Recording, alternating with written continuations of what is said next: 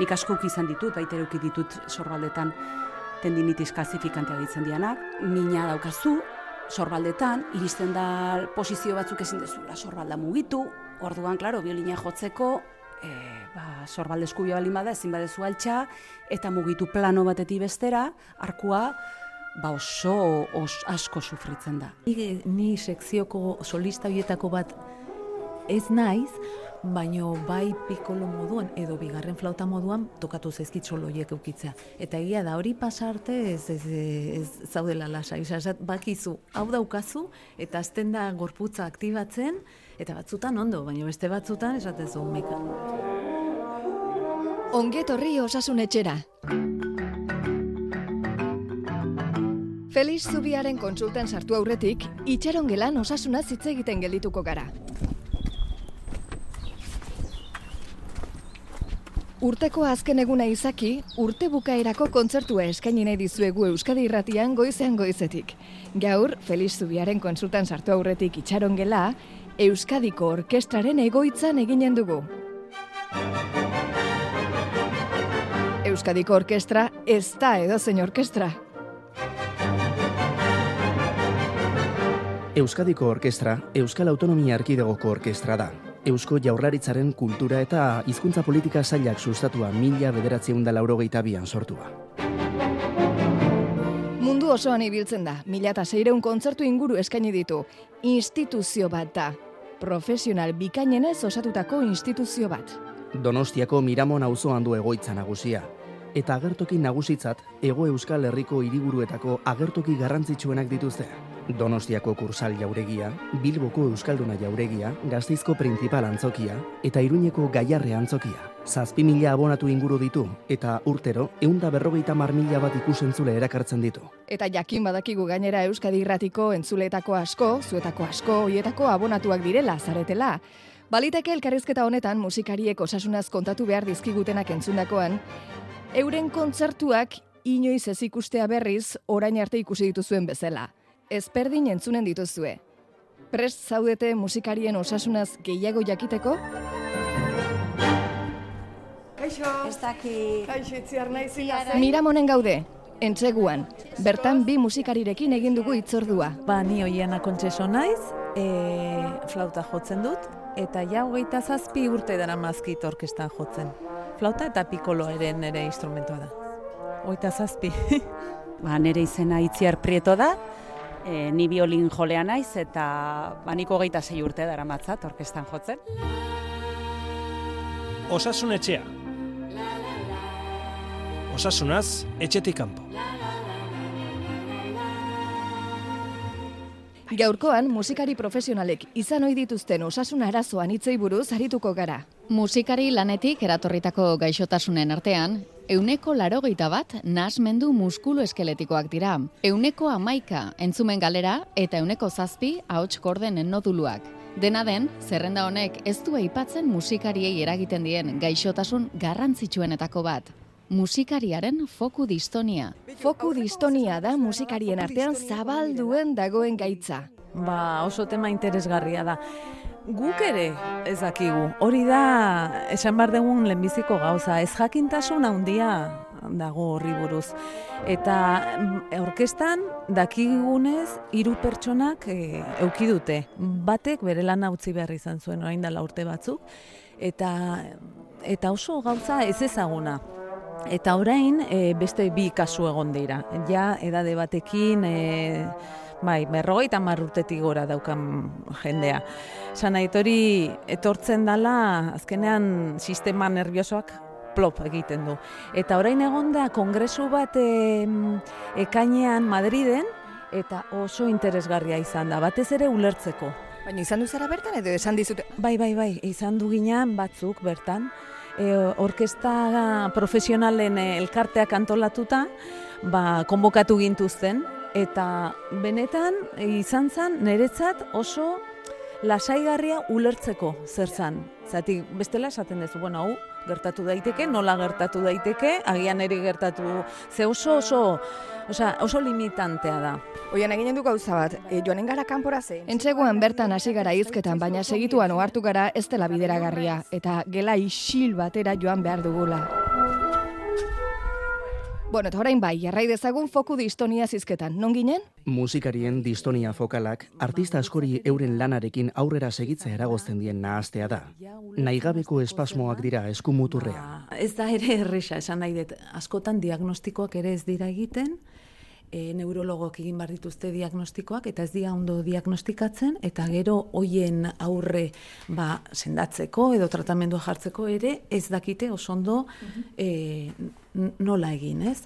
Adibidez, gure mutuak ere hementxe ba, etzeukan mm, inor prestatuta hori mm, lantzeko, e, eta esan nahi dut bat gelditu daiteke oso umezurtz, ez? Pasatzen nahi zaizu gauza bat oso limitantea, ezin dezu zure instrumentua jo, gero medikuaran ganazoaz, ez dakite oso ondo hori nola aurre egin, e, agian utzi behar dezu zure profesioa, ze ezin dezu jo, jende asko guzten du, ez dia, ez dia, askok ez dia e, hori sendatzen, ez dute buelta ematen. Eta hori da, sistema nerviosoaren ba, austura bat, eta hor faktore asko daude. Neri lagundu zidan esan dizudan bezala kongreso hortan, eman zuten informazio handia, eta hor zegoen Andre bat, Ru- Ruth the Childs, e, lan asko induna, ba, musikoekin, eta estenatokian lan egiten duen jendeakin. Batez ere, ba, kirolariak, estenatokian- Foku distoniaren ezaguarrietako bat da, musikariak ez duela inolako kontrolik kaltetutako muskuluen gainean. Giarren bide neurologikoa hautsita dirudielako eta muskulu horiek ez dute garunaren agindua betetzen. Orduan, hau guztia gerta daiteke mm, urduritasun gehiegi edo edo ensaio gehiegi egitegatik edo edo ansidadeak sortzen duen arazo bada, ez dakit. Ez dakit zukitziar zerbait eh, badakizun edo edo ez dakit ongi ulertu dudan. Eh?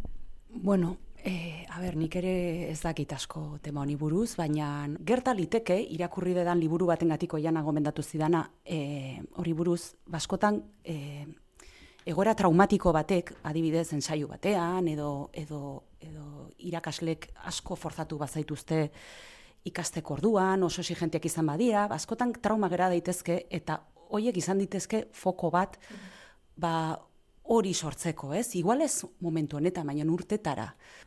karga, asa, distoniak ez dira sortzen hogei urtekin, berrogeita mar urtekin, edo Ja.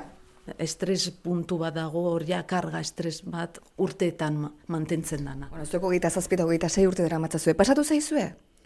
Neri distonia ez, baina bai pasatu zait kontzertu batean adibidez ansiedadea handiarekin eta ez nekin ez da nun nengon.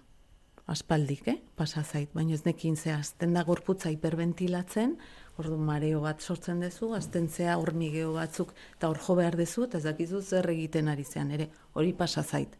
Estenatoki batean, Bartzelonan orain dela urte asko. Normala da egotea e, estres puntu batean, ze haizea gauza bat egiten rendimentu altu bat eman behar momentu batean, eta behar duzu konzentrazioa handia, eta baina horrek ja eragiten dizunean zure rendimendua jeistea, ba horria zaude hor arazo badaukazu. Eta hor, pues, hasi, hasi geadanak bilatzen, zein dezakegu. Zuk zenbat ordu egin ditzakezu egun normal batean instrumentu hartuta jotzen. Ba, a ber, ensaioak ditugunean normalean lau orduko ensaioa dira, bere pausekin, bai, bost ordu. Ez beti, eh? Eta ere gusten dut instrumentua eta gaur ez zaitut ikusiko, eta hortxe zaude deskantsuan, eta ni behar dut eh, deskontraktatu eta... Ara, berak ere instrumentua humanizatzen duela dirudi. Rokeroek gitarrekin egin ohi duten bezalaxe. Hitz egiten diot, baina izenik ez dauka. Hemen gelitzen zea. Claro, igual batzutan betekada ere izanen duzue. Bai, eta Noiztik zenbat urtetatik zabiltzate zuek? Ni am, amar amaika urtetan hasiko nintzen. Ume Ume bat. bat. Eta ordu asko dia, ordu asko, asko, asko. Eta deskantsoak ondo datoz, beharrezkoa dia. Hitz egin dezagun ametsez eta amets gaizto ez orain. Ametsetatik hasita. Pentsatuko duzuen bezala, Euskal Herriko edozein musikari klasikoren ametsa Euskadiko orkestran jotzea da. Baina bertara heltzea ez da bide erraza izaten. Ba, ba, izan bezala, nik Euskadiko orkestan sartu nahi nuen, oso txikitatik. Oso txikitatik ezagutu nuen, zazpi urtean euskanetik. Eta kontzertu batera joan nintzelako, ba, igual lehenengo ta- kontzertutako bat. Eta, eta nire gurasoak eta, no, nire aita ere musikaria zen, orduan, ba, etxean ere balin badago ambiente hori, ba, ba bueno, bai nahi, nahi dezu, ez?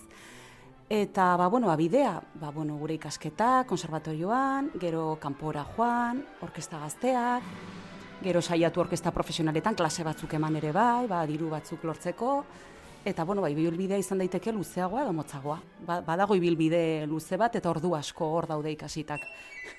Loa, osasuna dela diote, baino lo zaudela amets gaiztotan bazabiltza ez dakit zenbateraino den ona lo hori.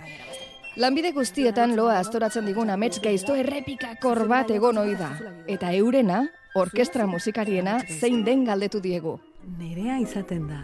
Teatrora iritsi behar dugu, zortzitan, zortzi laur den gutxo, orain zazpitar dia, tandia kontzertua, baino lehen ordu hori izan, ordu nila hori grabatuta dago. Eta ez da bidea aurkitzen. Edo utzi dut e, e, jantzia etxean, ez daukat e, nola joan teatrora, edo beste instrumentu bat daukat eskuan. Hori. Ba, neri antzekoa da, eh? Neria da, saiatzen estenatokira, eta ez dakit zein darrek ez na usten, o jazten nago arropa ateratzeko. Ezin dut, ezin dut, zerbaitek ez dituzten indar batek estenatokira iristen. Eta uste dela, behin autobusa galdu nulako, gaztetan, eta iritsi nintzen kontzertu batea berandu. Eta ja jotzen aizian, eta bueno, sartzeko momentu hori, ansiedade hori, jazten. Negon momentu orduratu zero, uste etor gelitu zitzaidala. Eta gero sartu, den- denen aurrean, bueno, eskerra fosoa zela, eh? ez zela justo estenatoki goian, baina, baina sartu modu horretan, erandu.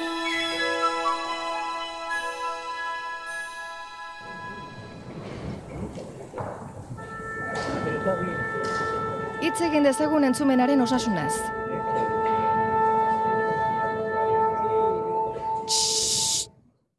Tinitusaz hitz egin dezagun.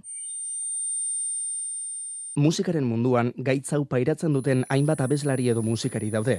Beethoven, Noel Gallagher, Oasis, Cher, Moby, Eric Clapton, Ozzy Osbourne, James Hetfield, Metallica, Brian Johnson, ECDC. Baina zer da? Bono, U2.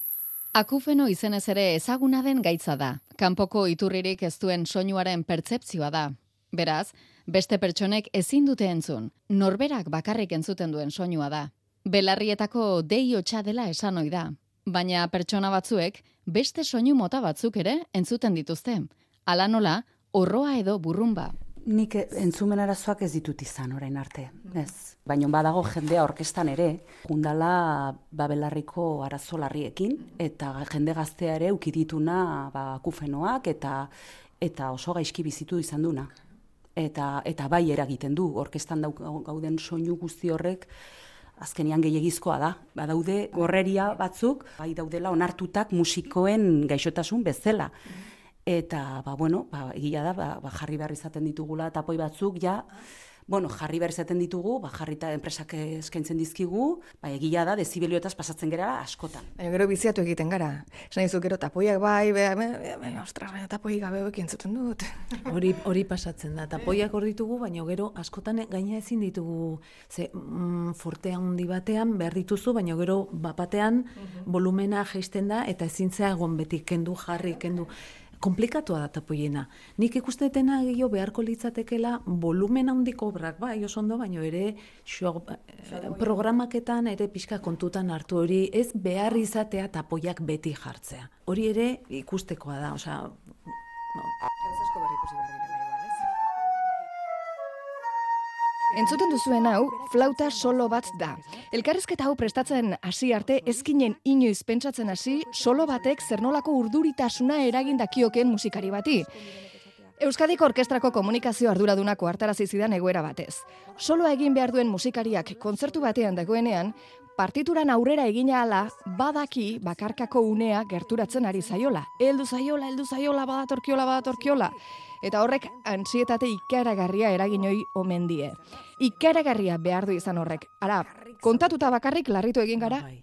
Ni, ni sekzioko solista hoietako bat ez naiz, baino bai pikolo moduan edo bigarren flauta moduan tokatu zaizkit solo hoiek eukitzea. Eta egia da hori pasa arte ez, ez, ez zaudela lasai. Osea, esat, bakizu, hau daukazu eta azten da gorputza aktibatzen eta batzutan ondo, baina beste batzutan esatezu. "Me- sekzio bakoitzeko, haize, soka, Ez, bai. perkusio sekzio bakoitzeko, bi bakarlari egon ohi dira. No, tokatzen bazaizkizu partituran egin behar dituzu, gero bai adostu dezakezu kidearekin bida nik hau ez, nik hau bai, gure artean bai hartzen ditu, baina beti daude gauzak egin beharrekoak. A ber, ni bakarlaria ez naiz, oia, ez dakat oian, ni biolintutia naiz, baina, bueno, egia da, ba, nire bizitzan ere bakarri jo izan dudala askotan, eta eta ganbara musika egiten degunean ere, ba, bakarlari momentuak baditu dala.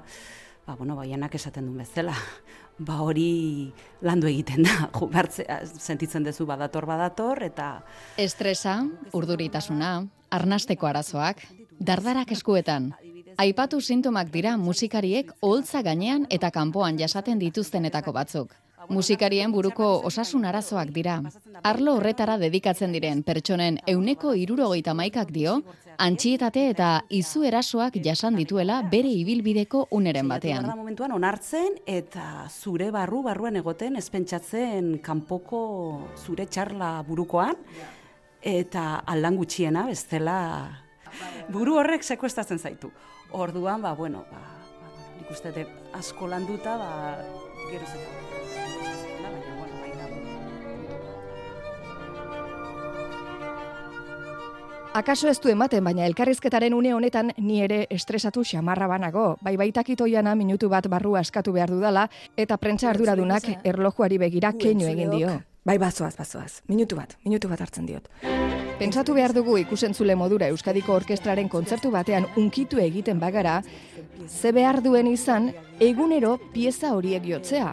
Euren lanerako lehen gaia munduko piezarik ederrenak dira. Sentimenduak puri-purian jartzen dituzten piezak dira. Material horrekin, edertasun eta sentikortasun hain handia duten piezekin lan egiteak, eurengan eraginik baote duen galdetu diegu oiana eta itziarri. E, materiala, hor, horrekin jotzen dugu, ez? Ordun bai, bai, baino karo, ez, ez zea, egunero ez, egunak ez dira berdinak, batzutan zaude hotzago, beste batzutan mm, dependitzen du baita ere e, bueno, zuzendariak eragin handia dauka, eta hor, ez dakit, hor batzutan magia egon daiteke, eta beste batzutan obra berdinan guztiz aurkakoa, osea, sufrimendu bat izan daiteke.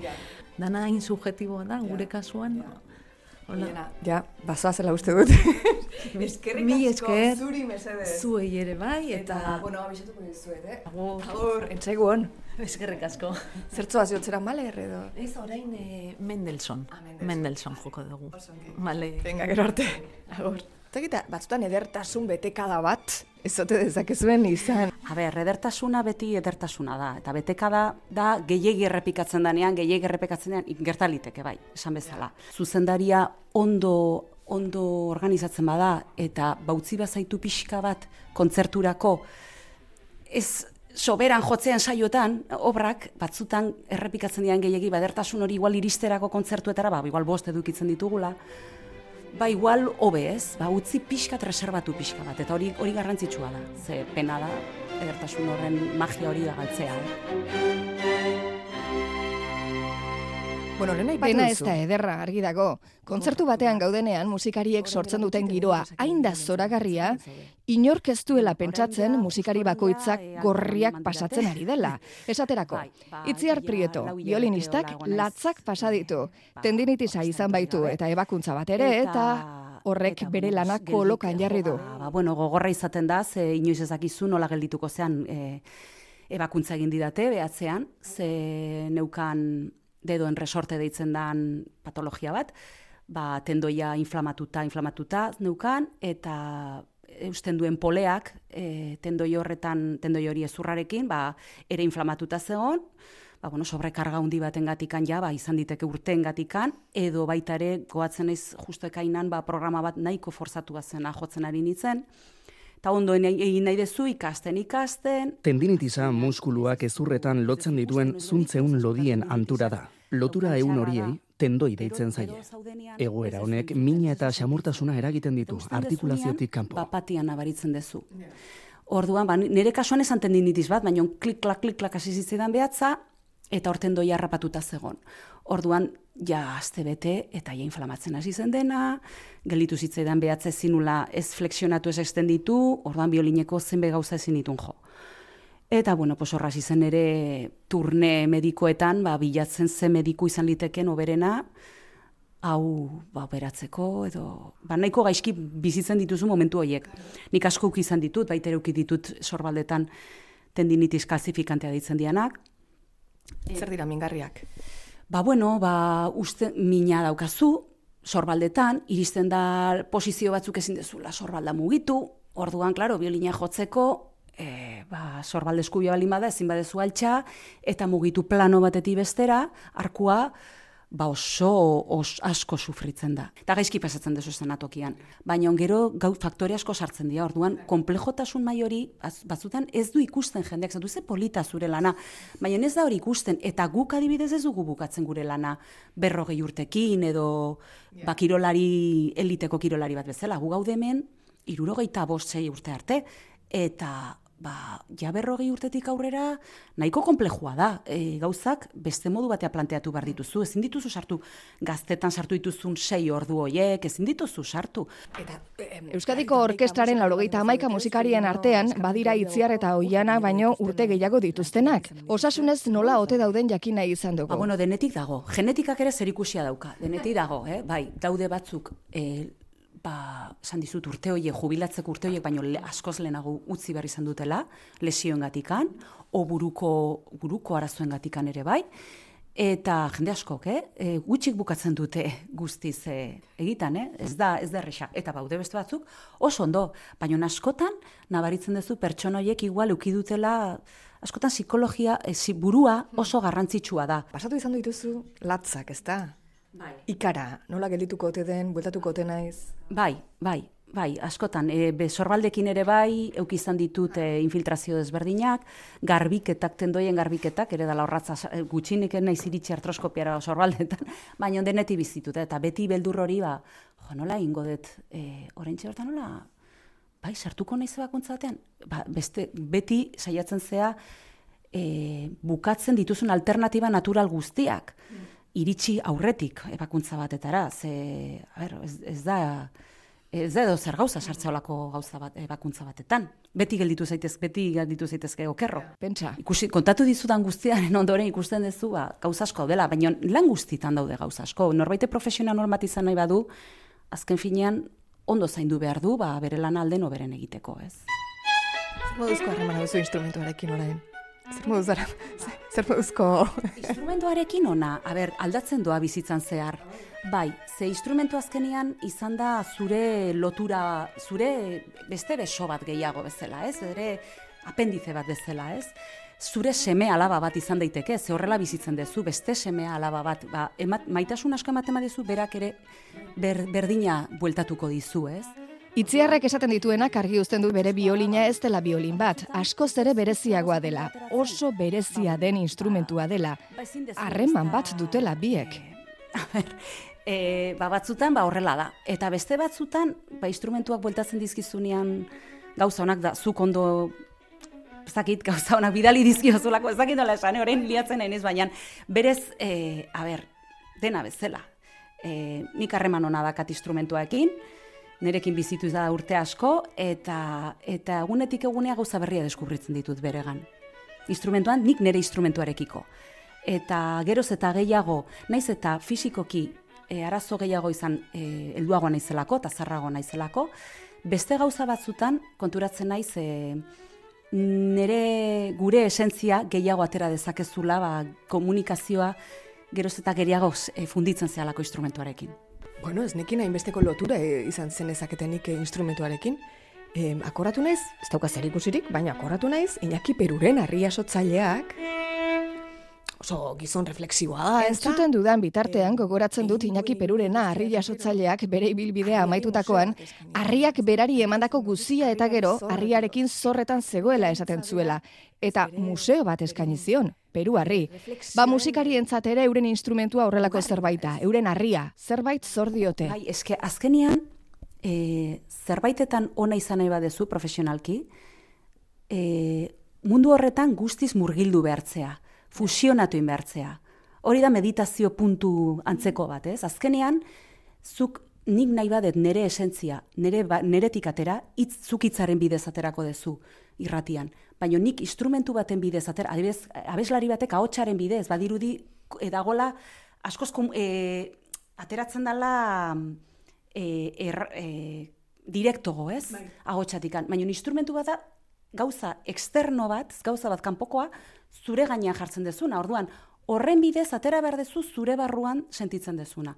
Orduan, e, egin behar dezun ariketa bizitzosoan berarekin fusionatzeko eta ulertzeko eta eta horren bidez espresatzeko, ba bizitzosa daukazu hor hori egiteko eta noski instrumentuak zordizula eta eta zuk zordiozu instrumentuari, baina berak ere eskertzen dizula, ez? Azkenian nabaritzen dezu. Eskerrak ematen dizkizula noiz zauden ondo. Karo, eta hoiek entzun da, biolinaren osasunaren gatik galdetzea iruditu zait bidezkoena. Ba, ona, pentsatzen de daukala. Baita ere zaindu behar da. E, noiz behinka egin bazizkio bere bere aldaketak, sok aldaketak, e, zenbait barnizatu, e, gauza aldaktu bartzaizkio, ba, gu bezala, ba, puskatzen bada, ba, tendoi bat ondatzen bada, edo ba, rehabilitazio bat egin behartzaio instrumentuari ere, bai, noiz? Eta, beretzako ere, espezialista hon bat aurkitu duzu, edo izanen duzu, karo. Bai, hori ere bai, ba, saiatzen gea bilatzen, eta, eta noiz benka, ba, puntuan jartzen instrumentua. Nongoa da, zure instrumentua? Nire instrumentua konkretuki alemana da.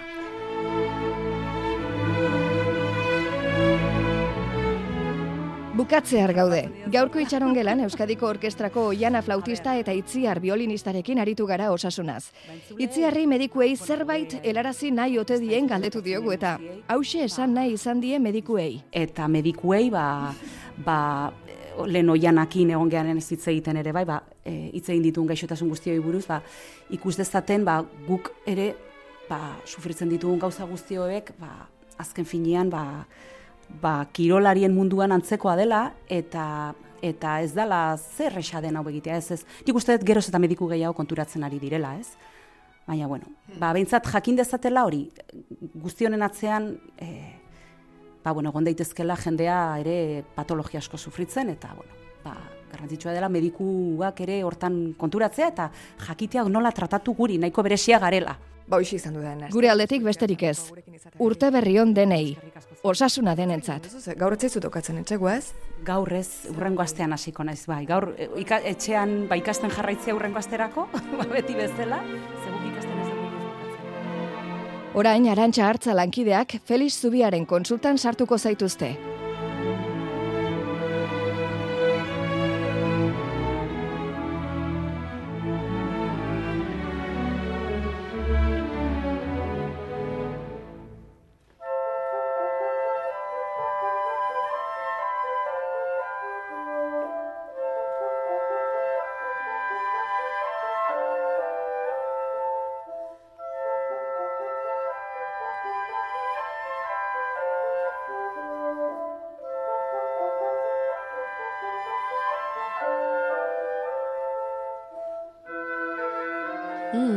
Ze gustura entzuten den musika hau igande goizean eta ze egokia medikuaren kontsultan sartzeko zaltzaizu iruditzen. Bueno, utzi ingo dugu. Ezken duera bat igor, utzi. Medikuen kontsultan izan oiden erako ari musikalarekin segitzeko apur batez. Eh? Beti laguntzen du ez, olako musika klasikoak lanerako, Felix, zer diozu? Bai, egunon. Egunon. E, bai, egitea da, e, bueno, musika klasiko motak ere asko direla, Uh baina bai... E, hau, hau goxoa da. Goxoa da. Molestatu gabe, bai. Mm? Batzuk baretzen dute, beste batzuk indarra eman. Hori da. Denetarik. Bai, bai, bai. Donostia ospitaleko zainketa berezin zailan diren gaixoek, baldute aukerarik musika entzuteko, edo irrati entzuteko, edo... Bai, bueno, jarri genituen irrati batzuk, Guk, bueno, ba ez gara musikoterapia badira, e, ospitaleak edo, edo zerbitzuak edo, tarteka tarteka musika zuzenean eskaintzen dietenak, ba, gure humanizazioaren barruan eta, baina, bueno, gu ez gara horretaraino iritsi, baina bai irratia jartzera, irratiak eskura dauzkate, batzuk etxetik ekartzen dituzte eta beste batzuentzat ez, bueno, ba, ez duten entzat edo astu zaien entzat edo premian etorri eta ekartzeko aukerarik ez, ba, irratitxo batzuk ditugu jarriak Mhm. eta entzuteko aukera ere behin noski. Zein edaki, igual entzuten ari dira, osasun etxea? Mm, Ba, bakarren bat igual, litekena. Igual bakarren bat. eta langileok, izaten duzu musikarik, ala, ala bestela daukazuen nahikoa soinu zarata eta mugimendu. Ba, horrere momentuak daude eta tarteak daude, baina batzuetan gero eta gero daude zaleagoak edo ez. Hmm. Baina batzui gustatzen zaie e, errutinazko lan bat denean musika pixka bat izatea. Bai, bai. Bueno, ba, ba entzun duzu, zein den e, itziarren eskaria, e, Euskadiko Orkestra Sinfonikoko musikariak izan ditugu gaur gurekin, itziar alduntzinekin, Eta noski gutxietzi egiten omen dituzte musikarien minak eta arazoak medikuek, kirolarienekin konparatu ditu berak, eta mm, esaten du onartuago daudela kirolarien lesioak eta arazoak musikarienak baino.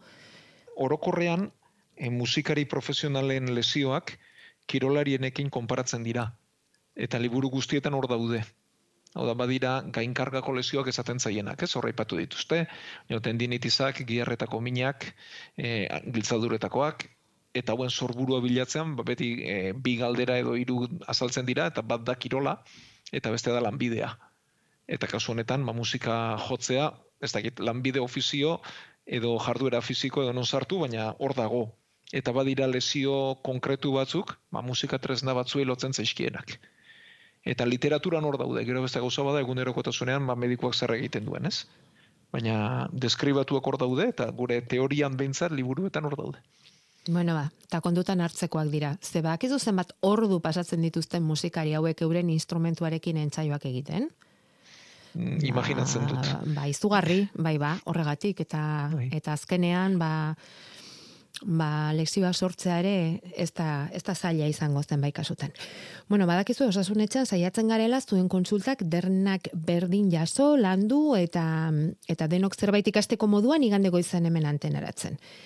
Gero noiz entzuten duzun hori ja zure kontua da. Ze hortarako ere aukerak asko daude. Hau zuzenean edo zeharka entzuteko moduko saioa da eta badakizue. Orain hasi eta amarrak arte. Eta itziar alduntzinek eta Euskadiko Orkestra Sinfonikoak utzi diguten arrastoari segiz,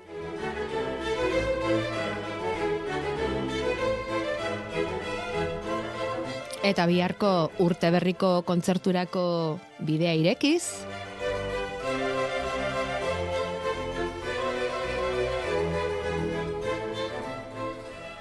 Siestaz galdera gaur lehen da bizi. Egia esan, siesta egiteko egun hobeak dira eta hauek.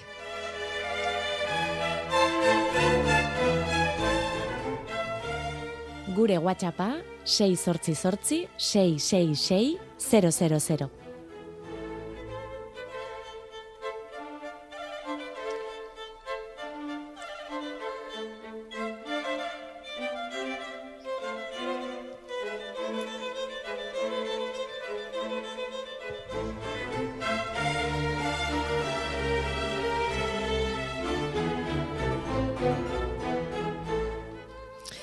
Bueno, ba, gure WhatsAppean jasotakoa da ondorengo meztua entzun adi Felix. Aurreko batean, adikzioi buruz aritu zineten, eta esan zenuten garunean badela zirkuito moduko bat, oinarrizko gure desioa kontrolatzen dituena eta adikzioak sortarazten dituena. Nire kuriositatea da, siestarekin hori gerta ote litekeen. Ze nik egunero egiten dut hogei bat minutuko siestatxo bat, eta jo egiten ez dudanean, ez naiz batere ongi sentitzen. Zerbait falta banu bezala.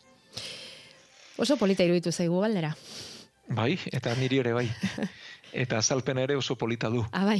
Hor- Siesta izan liteke adiktiboa, hori da azkenean dagoen galdera, ez? Ez, Ah, ez. baina badu beste azalpen polit bat. Bota, ba. E, justu garunaean eta adikzioak garatzen diren e, zirkuituaren inguruan, bada beste zirkuitu bat antolatzen dena, eta da eguneko erritmoa e, antolatzen diguna.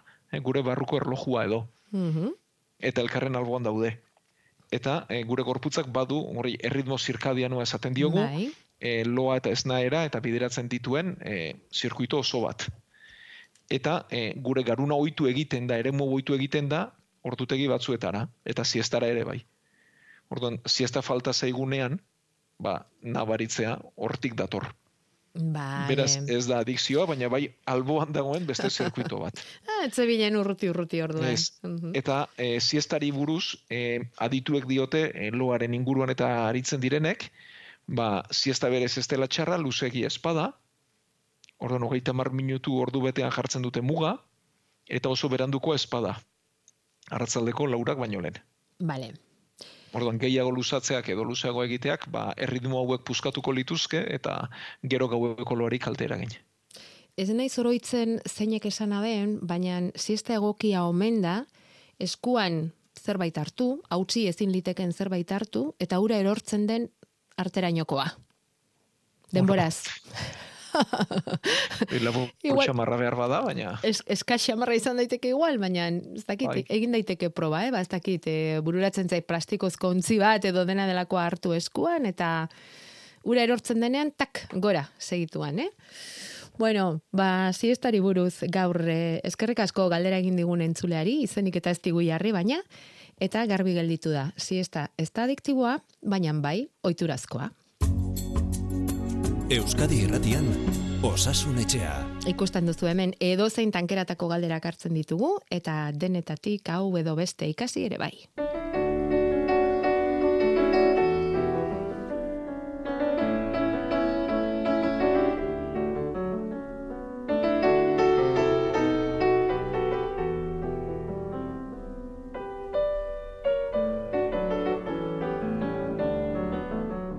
Osasun etxea, igande goizetan Euskadi Irratian.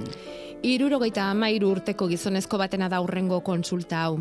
Berak ezin du ibili, oinak lurrean erantzita bezala geratzen zaizkio eta erori ere egiten da aldizka.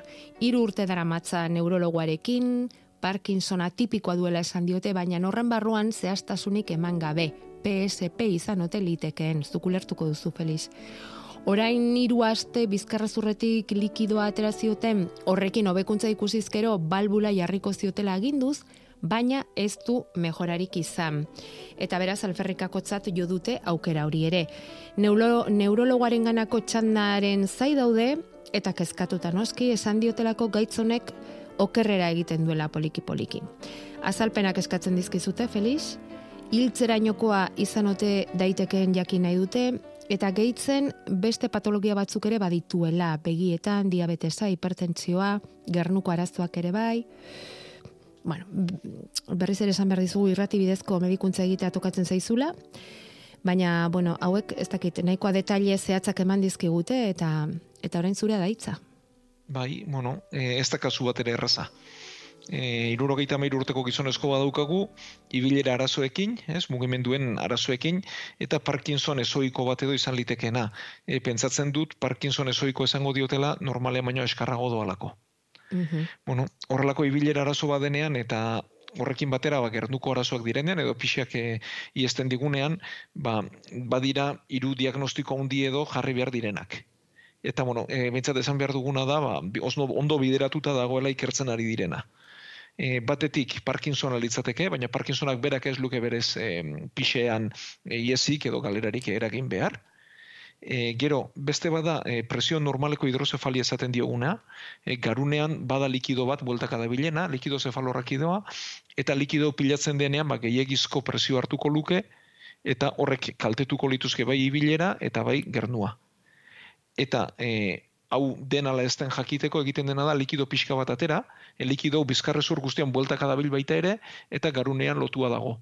Orduan, e, egiten dena da gerritik atera likidoa garunean jardun beharrean, likido pixka bat kendu eta ikusi hobetzen den ala ez. Hobetzen bada, likido horren arazo izan liteke eta hori balbula baten bidez konpontzen da. Aha. Baina proba egin diote eta honetan ere ez du hobetu. Mhm. Beraz, gelditzen zaigun hirugarren aukera PSP litzateke e, paralisi supranuklear progresiboa dena.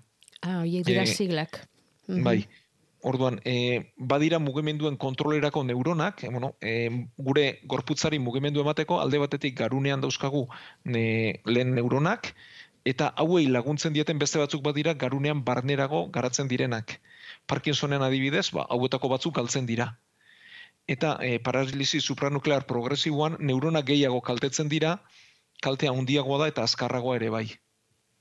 Eta e, Parkinson arruntaren gandik bereizten da, begien mugimenduen kontrola kaltetzen duelako.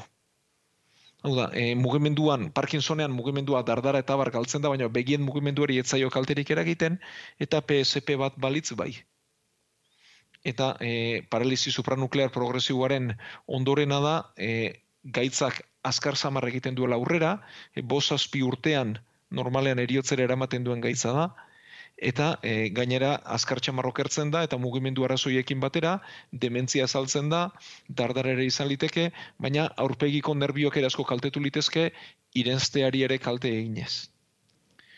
Orduan, e, aurrekoak baztertu badituzte eta gaitza aipatu badiote, ba izan liteke horren hasiera bat edo horren sorburu bat izatea. Hiru urte pasata eta oso azkar baldin badijoa, ba zantzu desente ditu behintzat hau izateko.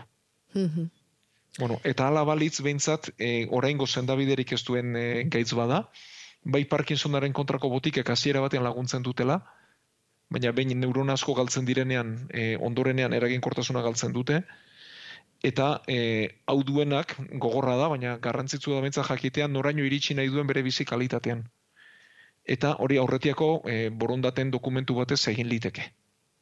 Hau da, esan dezake, bueno, ba, nik onaino jarraitu nahi dute uste neurriekin, baina mendikan aurrera ez dut nahi jarraitu. Hau da, ze gaitza oso azkar joaten da, edo bentsat, hau da, e, bos azpi urtean pertsona asko kaltetzen da, eta hor norberak erabaki behar du, ea kurpildu nolki batean gelditu nahi duen ala ez, ea irenzteko arazoak dituenean zunda bajartzen nahi duen ala ez duen, eta noraino jarraitu nahi duen. Eta hori, e, hain gaizki ez dagoenean, erabakitze asko zobea da, eta erabaki hori zehaztuta ustea ere bai, e, medikuentzat bai. errazagoa izango delako, eta zer esanik ez, bere familiakoentzat, ez? Hori da. Eta horrelakoak egiten direnen gainera ez e, zehazten da noraino iritsi nahi den, noraino ez, eta gero ba, bere, norberak erabaki ezin duenean, mm zein izango den bere tokian erabakiko duen pertsona. Baita. Mm Orduan guzti hau norbera ondo dagoenean idatzi idaztea eta zehaztea e, lagungarri izaten da denontzat, eh? Bai, bai. Geixo dagoenarentzat, etxekoentzat, mm -hmm. osasun profesionalentzat eta guztientzat. Eta denentzat.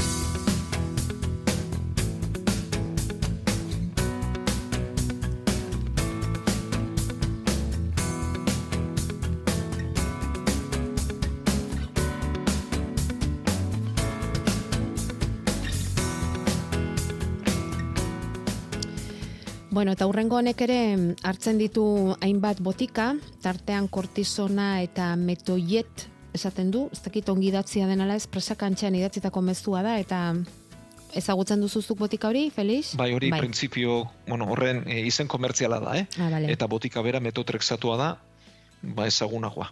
Vale.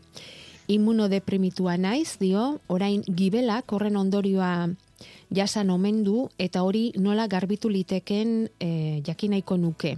Hori da WhatsAppean jaso duguna eta eta horixe, e, presak antzean idatzitako mezua da, baina zuk ulertzen duzu, ezta? Kortisona eta aipatu dugun printzipio horren ondorioz, nonbait gibela Bueno, gibelean beharreztuten elementuak agertu zaizkio edo zikindu egin zaio gibela nola baita esateko. Zer egin liteke gibela garbitzeko?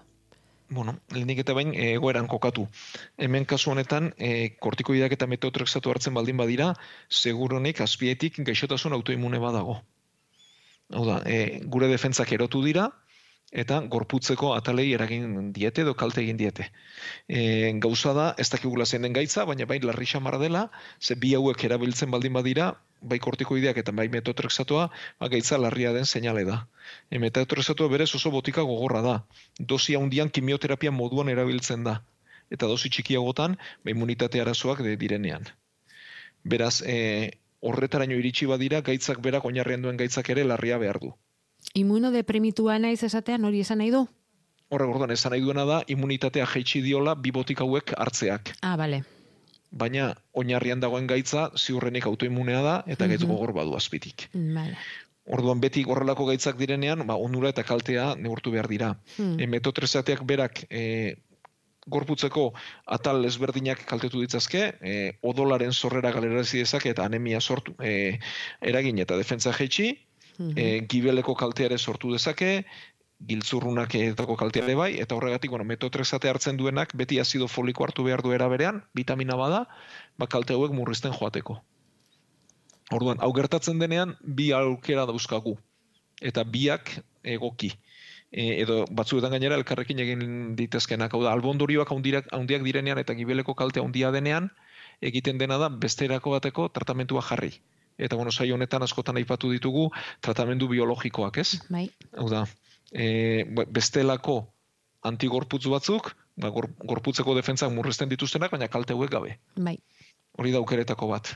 Baina hau, e, egin behar du noski, botika hori errezetatu zion edo agindu zion medikuak. Mhm. Eta gero, bigarrenik, egin litekena da tartean-tartean, botika eten metotrexato dosia jetxi, bai. eta gutxiago horrekin aurrera egin, ea gibel hori hobetzen den, era berean bestelako gaixotasuna, oinarrian duen gaixotasuna asko kaltetu gabe. Vale. Hori da egiten dena. Eta gero geuk geur aldetik zer egin dezakegun?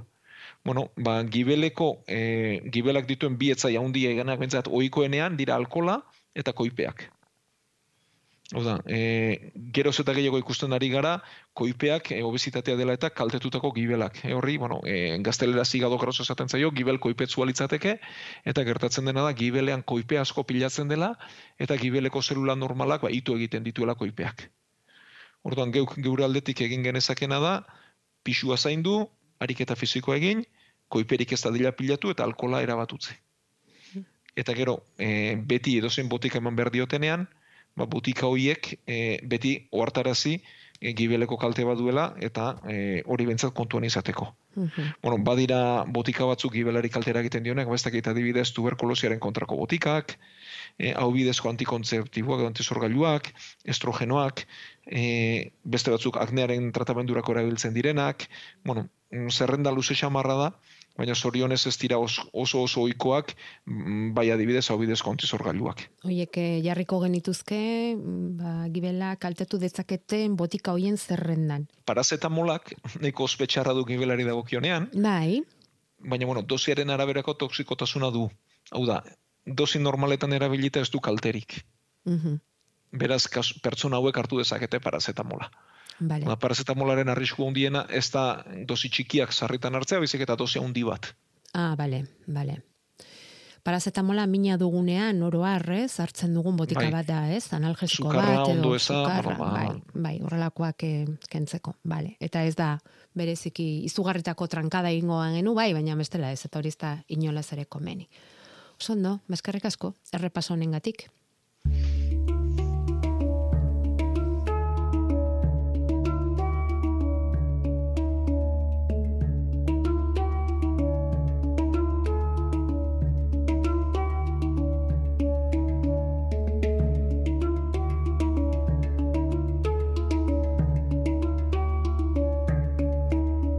Gure e-maila osasunetxea abildua eitb.eus. Bueno, eta hortxe, eskanerra egin eta endokrinoaren txandaren zain dagoen entzulearen mezua jaso dugu. Esan ez, eskanerra egin diotela eta eskuineko nodulo supranenanean amabiz zentimetro eta ezkerrekoan amalau zentimetrokoa ikusi didate. Eskuineko nodulo suprarrenala amabiz zentimetro eta ezkerrekoa amalau. Esan diate endokrinoarekin konsultatzeko. Errebizioa ordea uztailean dut berarekin, paratiroidesak direla eta. Ze ikusi du horrekin? Ze arrisku dut suprarrenalengatik? Felix, mm, Bueno. konturatu zara ez dugula asko asko ulertu mezua, Ez, eh? ez, ez, ez. Eh, Barkatu, bor, badira, barkatuko du entzuleak. hor, bai, organo batzuk nahiko ez ezagunak direnak, eta horietako batzuk giltzurrun gaineko guruinak dira.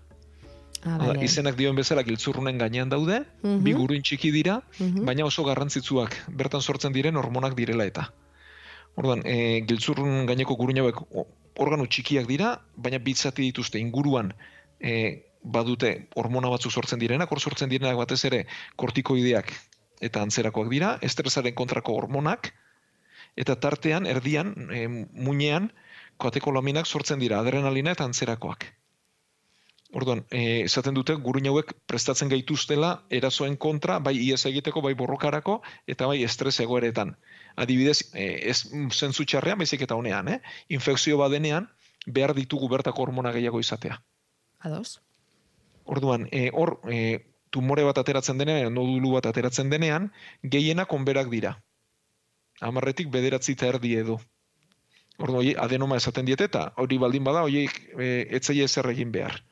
Orduan, bi gauza azaldu behar dira horko e, noduluak edo konkorrak azaltzen direnean. Batetik hormonak sortzen dituzten ala ez, ze gehiagizko hormona jarioak inago liteke, bai kortikoideak edo baita katekolaminak ere, eta gero beste alde batetik e, ikusi behar dena da txarra izan liteken ala ez. Orduan, analiziak egin eta hormonak aztertu behar dira, eta beste alde batetik ikusi behar da e, nodulo horiek ze itxura duten, eta itxuraren arabera ikusi liteke una edo txarra den, eta jarraipen bat egin.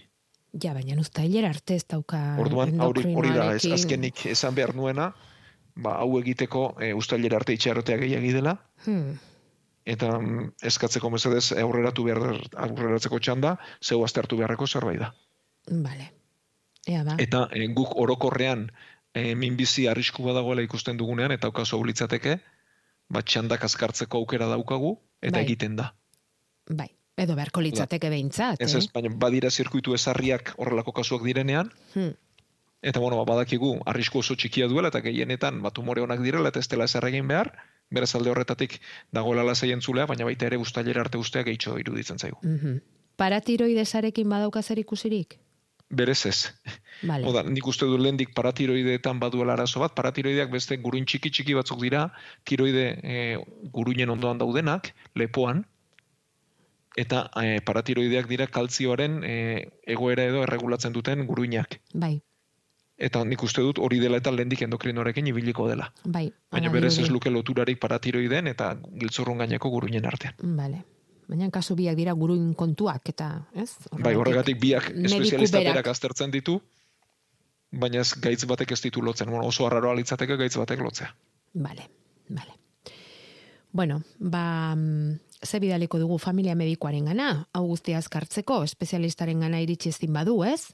Bai, hau da, mm, bi bide ditu, da, bad, bildin badu espezialistarekin harremanetan jartzeko modua, lehendik baduelako, batzuetan izaten da, ba, eskatu dezala txanda aurreratzeko, eta bestela famili medikoaren gana joan, eta eskatu dezala txanda lehenagoko bat, ba, duen noduloiek direla eta. Zazpi hilabetean zai egotea izugarri delako.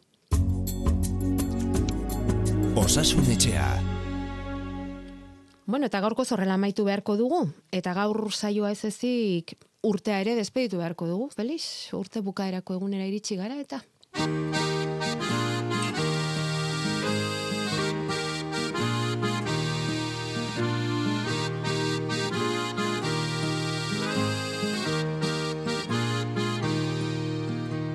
Aurre der baten bila gabiltza zoratzen Ta izarrak esan digu galdetzeko hemen Hangoikuaren herri maite Jerusalem.